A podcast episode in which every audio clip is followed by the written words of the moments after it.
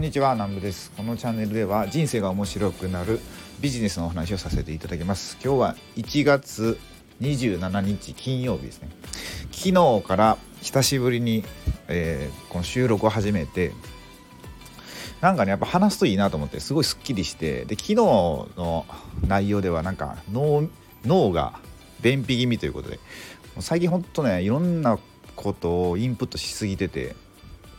全然発あこう発信することができなかったのでやっぱ人と話すといいなと思ってなんか本当頭の整理になってすごいすっきりするんであこれはいいわと思って今、えー、撮っていこうとあのポチッとしました。で今日はですね僕三重県住んでるんですけどめちゃめちゃ雪が降ってて最近毎日あのステップンってまあ、まあ何個かあるんですけど、まあ、NFT を使って歩いたらお金が稼げるってやつやってるんですけど今日はねちょっとこれめちゃくちゃ雪降ってて結構きついなと思ってあのなんか普通に歩くのはいいんですけどもう滑って怪我してっていうのは嫌なんで、まあ、今日はちょっとやめとくかなと思って今部屋の中でちょっと部屋の中でま立ってちょっと歩きながら、えー、今収録しております。で、えー、今日はなんかちょっとビジネスっぽい話しようなしようかなと思って。でお金の稼ぎ方っていうのでなんかね2022年ね結構、まあ、副業で結構お金稼げたんですよね。なんか詳しいことはまたなんかこれから YouTube とか再開しようかなと思うんでそっちで話そうかなと思うんですけどまあ結構うまくいったと。うんなんかサラリーマンの数何年か分の、まあ、年収ぐらい稼いだんでまああこうやってしたらなんかお金稼げるんだっていうのはちょっと分かったんですよね。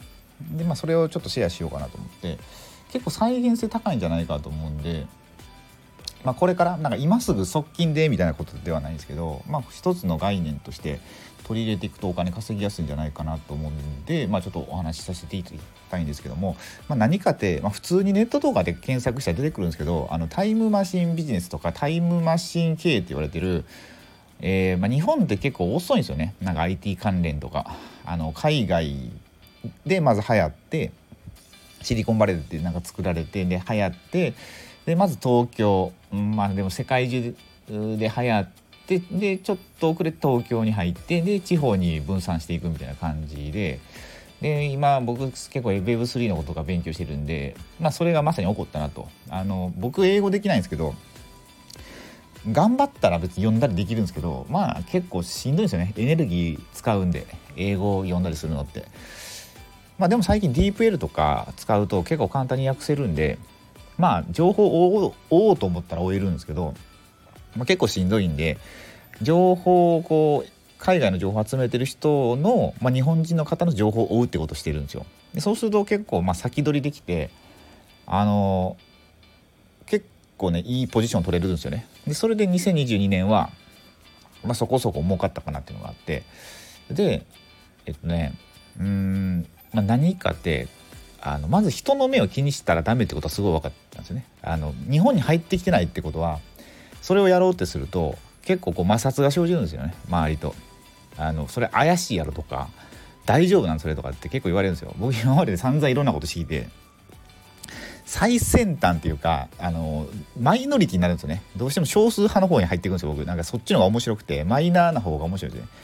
まあ王道なものも面白いんですけど、まあ、別に普通にあの漫画とか「ワンピースとか「キングダム」とか「ハンターハンター」とかそういうの読んであ普通に面白いなって、ね、なるんですけど、まあ、マニアックなものも面白いと。あのコミックとかでも。でまあそれ何にでも僕のあの今まで人生うん共通してるかなって思うとこがあって。でこのビジネスでその本当に先行者優位先行者うん先行者がだけが得れるなんですかね利益って本当に一瞬やと思うんですよねでそのタイミングを逃さなかったらまあある程度はお金稼げるでしょうって、うん、変なとこに貼ってなかったら。うん、だからそれはビジネスのインフルエンサーさんの動きとか見てたら大体こういう流れが日本にこれから来るよねっていうのが分かるんで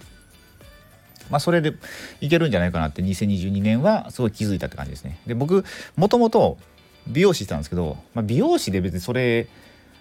あんまりなかったんですよね。なんかこれからこういう流行りがあるとかっていうのは、まあ、それは別に海外から入ってくるものでもなかったし日本人は日本独自のあのね髪の質っていうのがあって日本人の髪の質とか海外の人の髪の質って全然違うんですよね持ってる色素が違うからこの色とかも例えば海外でこういう色が流行りましたって言っても日本人ではその色が発色できなかったり発色しにくかったりするんですよ。その人に人が持っているこのメラニン色素によって。だからなんかね髪型とかでもあの癖もある人多いじゃないですか日本で。だからまあ宿毛とかあるんですけど、まあ、そういうので先取りっていうのはできなかったんですけどこのビジネスの業界あそもそもそうですね。僕美容師やっててで体壊して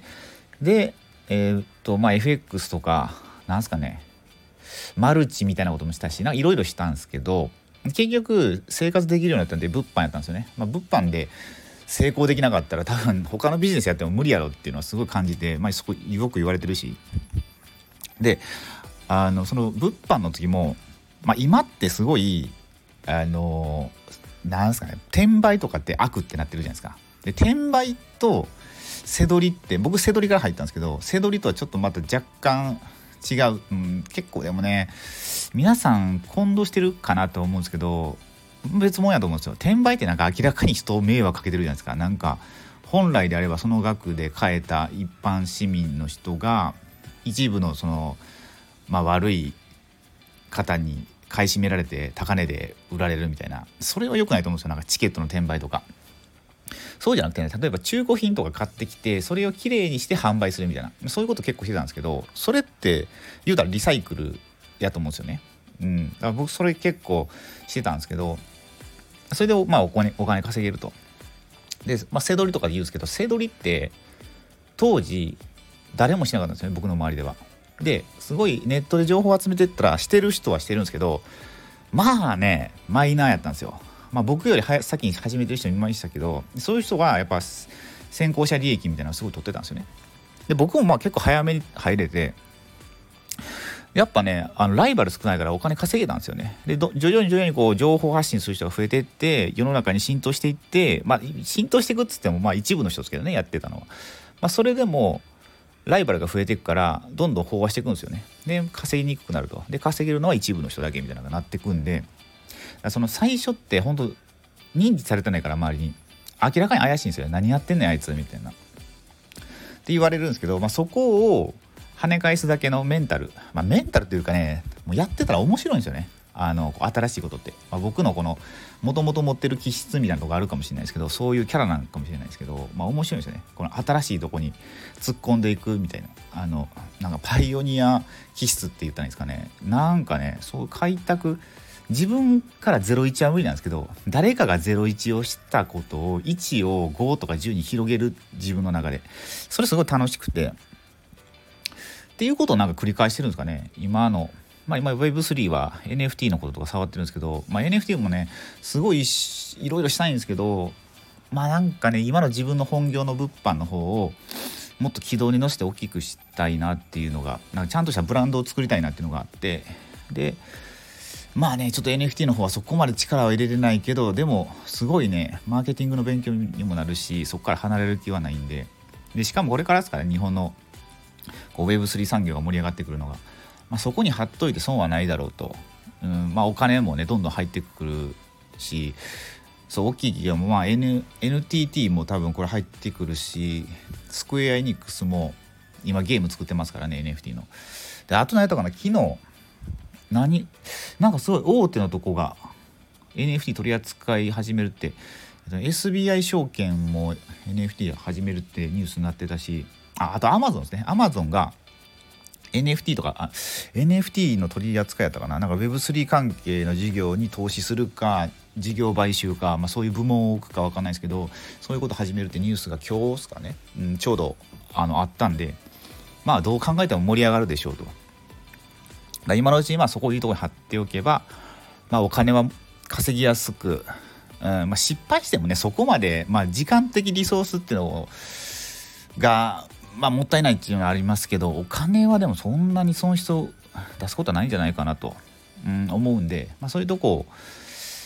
そうですねまあ待ってると張ってるとこう波が来るのを待ってるとあのサーファーみたいに、うん、あの浮かんでっていう状態にしておけば、まあ、お金稼ぎやすいんじゃないかなと思います。まあ、引き続きね2023年は僕はま NFT とか、まあ、Web3 の業界にもいつつ、まあ、物販のこう地盤を固めるって言ってないですかね。そっちも本業もちゃんとしながらまああと情報発信ですよね、まあ、こうやって、まあ、このねスタンド FM はなんすかね、えーまあ、自分のこの学んだことを発信する場としてあのアウトプットする場として使わせていただくプラスまあなんかねこう聞いてくださる皆さんに何か刺さったることが一つでもあったらいいなと思いながら発信しております。ということで今ちょうど10分30秒ぐらい経ったので